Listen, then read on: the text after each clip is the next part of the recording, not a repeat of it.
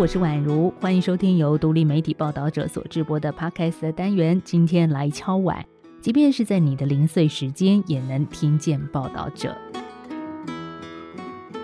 最近的天气真的好热好热哦，好不容易呢，在我们上架的前一天的下午，终于下了一场雨哦，稍微凉爽了一下。不过呢，在天气热的时候啊，中午要不要出去买个便当吃，其实都要再三考虑的。或者是说，最近呢，外出吃饭，回到办公室以后，整个人呢就昏沉沉的，这时候你会睡个午觉，休息一下吗？当然了，这有没有睡午觉的需求，跟每个人的生活习惯是有关系的。但是也可能呢，是在一些工作场所里头弥漫着一种休息，好像就是懒惰的氛围。所以，休息是偷懒吗？如果你是对在办公室休息感到不自在、有罪恶感的人，一定要来听接下来的内容。它是一篇呢刊登在我们报道者的书评，而文章的标题是“休息不但不可耻，更是我们生而为人的权利”。读休息及抵抗。好，刚刚这本书《休息及抵抗》，它的意思是什么？这本书里面写了哪些重点呢？聊之前，我们来看几个关键数字。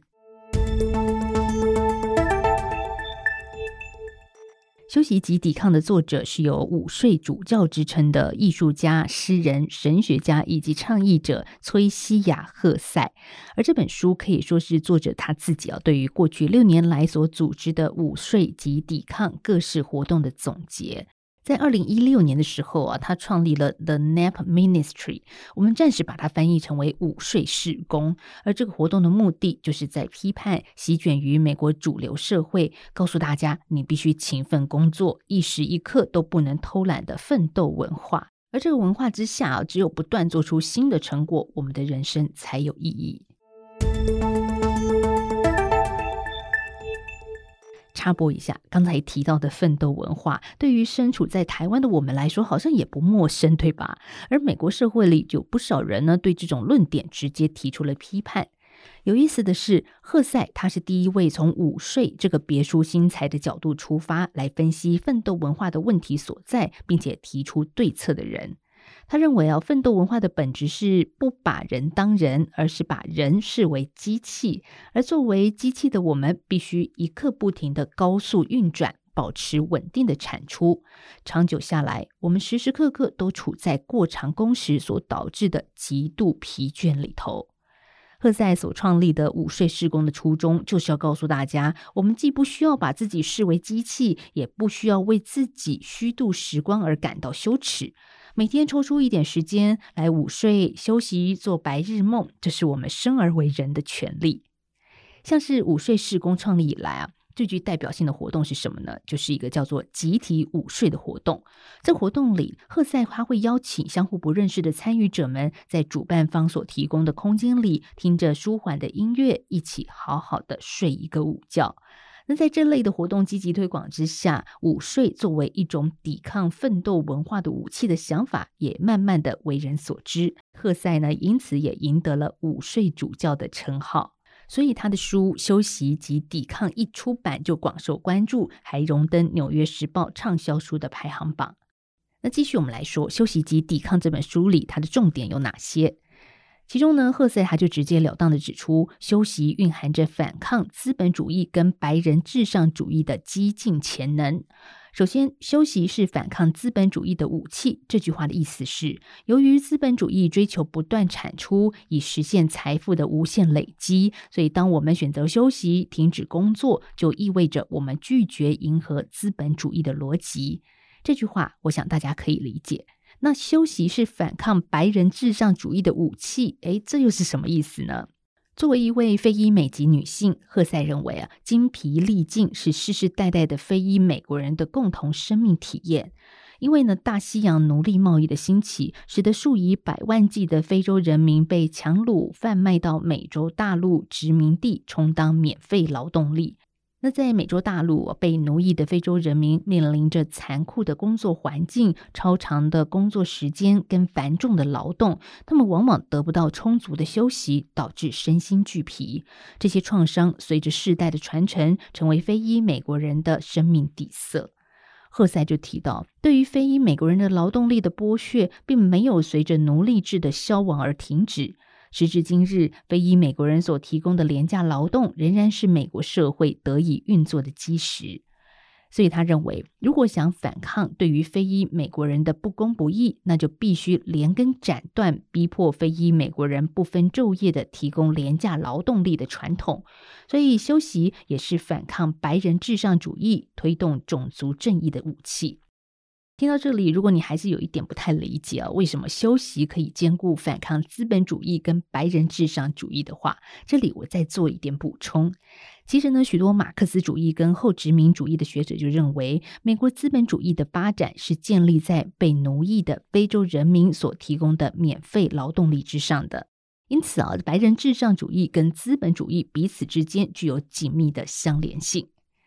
我们今天分享的这篇书评的作者是美国圣汤马斯大学历史学系的助理教授李林。他在文章中提到，近年来呢，随着 self care，也就是自我照顾的这个理念的流行，市面上出现了不少批判奋斗文化、推崇慢生活的书。只是呢，这些书往往是从个人主义的角度来论述奋斗文化的问题所在。像是奋斗文化导致了当代社会的年轻人时间贫困，没有时间跟朋友相处，或是享受旅行的快乐等等，缺少对奋斗文化之所以存在的结构性分析。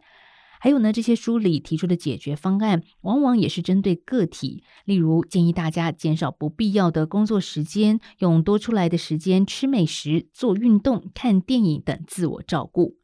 但是《休息及抵抗》这本书则是反对这种个人主义的阐释脉络。他开宗明义地指出，精疲力尽是由不正义的社会结构导致的群体性问题，因此休息是一个事关社会正义的议题。如果想反抗这种有毒的社会文化，我们必须一方面去除对于休息的污名化，不再把休息视为懒惰、游手好闲、无所事事的同义词，而是意识到休息是天赋人权。我们需要的不是少数个体的自我照顾，而是整个社会打破以休息为耻的迷思。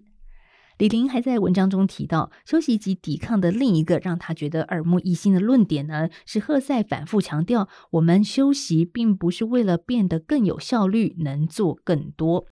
我想你一定听过这句话：休息是为了走更长远的路。那市面上呢，也有很多的文章跟书籍在传授如何好好的充分休息，让自己可以更加高效率的工作跟学习。这听起来好像休息就是为了迎战学习跟工作的挑战，对吧？那李霖认为呢，在奋斗文化的耳濡目染之下，我们很容易因为自己虚度时光、产出不够多而感到焦虑，也很难接受漫无目的的休息。所以，只有当休息可以帮助我们达成某个目标，我们才能够心安理得地接受休息的正当性。李霖他就以自己为例啊，像是如果他今天呢打算睡一个小时的午觉，他就会跟自己说。虽然这一个小时哦看起来是浪费时间，但是睡醒之后呢，我可以精力充沛的完成更多工作。但是赫塞明确的说呢，休息不应该被视为达成其他目的的手段，因为休息本身就是目的。如果想要挣脱奋斗文化对我们的精神宰制，我们需要承认并且尊重休息所具有的内在价值。说真的，我们的社会上呢，总是强调勤奋努力的重要性，所以我好像也不太知道什么是漫无目的的休息。对此呢，赫塞他刻意没有给大家一个严格的定义或答案，而是鼓励每个人从自己的处境跟喜好出发，发掘对你来说什么叫做休息。所以喽，如果你经常超时工作，常常感到疲惫；如果你经常处在担心自己效率不够、产出甚少的焦虑之中，或者是如果你在从事跟工作无关的事情的时候，感到有一点羞愧，觉得自己是虚度光阴，希望你可以从这一集单元里找到一些启发，好好的休息去，或者是说来发起一个办公室集体午睡的活动。诶，这听起来好像也不错。我们今天聊到的《休息及抵抗》这本书是在二零二二年底出版，但是呢，因为还没有中文版哦，所以中文的书名只是暂时翻译的。我会把它的英文书讯呢也贴在下方的资讯栏，提供有需要的听众参考。最后单元要结束之前，赶紧来跟大家分享一个 Live Podcast 的最新活动讯息。是的，我们又要跟大家见面了。这个时间呢是在七月二十一号的星期五晚上七点半到九点。这主要是我们在七月初推出了台湾女孩到美国捐卵，并且从中看见跨国人工生殖链如何运作的专题报道之后呢，受到了不少读者的关注。像是台湾女孩为什么会成为在这个生殖链当中重要的亚裔卵？卵子供应源，还有呢，从捐卵背后所隐含的伦理挑战，都有不少读者关心。所以，我们二十一号特别举办了一场 Live Podcast，一起来听记者亲自到美国的现场采访过程，还有幕后的心情。那也欢迎你到现场聊聊你看过报道的一些感受，跟最想问的事。这场活动是免费报名的，但是座位有限，所以有兴趣的人赶快来填资讯栏所附上的报名表连结。七月二十一号，和我们一起来录一集 Podcast。报道者是一个不收广告、没有付费墙的非盈利媒体。最后还是要跟大家说，如果你心有余力的话，欢迎你可以透过定期定额、单笔捐款的方式来支持我们做更多的事。我们下次再聊喽，拜拜。